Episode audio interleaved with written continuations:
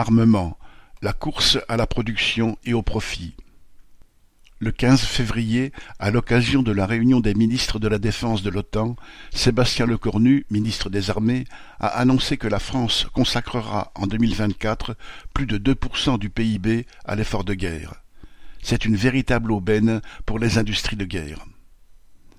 L'industrie française d'armement est dominée par de grands groupes comme EADS, avions, missiles, espace, hélicoptères, communications, Thales, électronique de défense, Naval Group, construction navale, l'ex-DCNS, Safran, moteur, électronique de défense, Dassault Aviation, avions de combat, et encore Nexter, production de munitions, qui bénéficient très largement des commandes de l'État. Celles-ci constitueraient en effet les deux tiers du chiffre d'affaires de ces industriels. Tous envisagent d'augmenter leur production, et vite. Ainsi, pour celle des missiles Mistral et des obus de 155 mm, le Cornu avait déclaré il y a un an, Nous produisions 20 Mistral par mois en 2022. Ce chiffre est passé à 30 en 2023 et montera à 40 en 2024. Fin de citation. L'entreprise MBDA, Royaume-Uni, Italie, France, qui produisait jusque-là des missiles Aster en 40 mois, doit réduire ce délai à 18 mois, un défi qui, paraît-il, a été réussi avec le canon César. Arcus, filiale du groupe Volvo, est aussi en ordre de marche pour la production de blindés pour l'armée de terre. L'entreprise doit livrer ces prochaines années 140 blindés Jaguar, 800 Griffons et une trentaine de César dont elle fabrique la partie mobilité.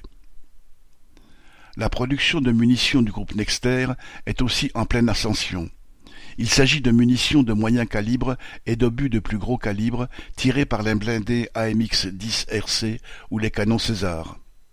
L'objectif de Nexter est d'augmenter de moitié ses capacités de production en 2024 et de les doubler d'ici 2025. Pour ce faire, la société investit dans de nouveaux bâtiments, investissement déjà prévu quelques années avant la guerre. Mais les événements récents nous ont motivés à voir plus grand, explique Hervé Le Breton, un des directeurs des usines de ce groupe. Comme toutes les entreprises de ce secteur, Nexter se prépare à faire d'importants bénéfices, et ce sur plusieurs années. Franz Caillot, directeur de Nexter Aerotech, filiale guillemets munitions de l'entreprise, saluait la loi de programmation militaire 2024-2030 au nom de la nécessité d'avoir, citation, une visibilité sur plusieurs années les très gros profits seront d'autant plus au rendez-vous qu'avec l'augmentation de la demande, les prix grimpent. Selon l'amiral Rob Bauer, le président du comité militaire de l'OTAN, avant l'invasion russe de février 2022, un obus coûtait environ 2000 euros.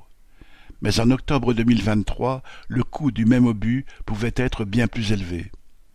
Une commande récente de l'Allemagne auprès d'un producteur français pour soixante-huit mille obus s'est conclue à un prix unitaire de quatre mille quatre-vingt-huit euros.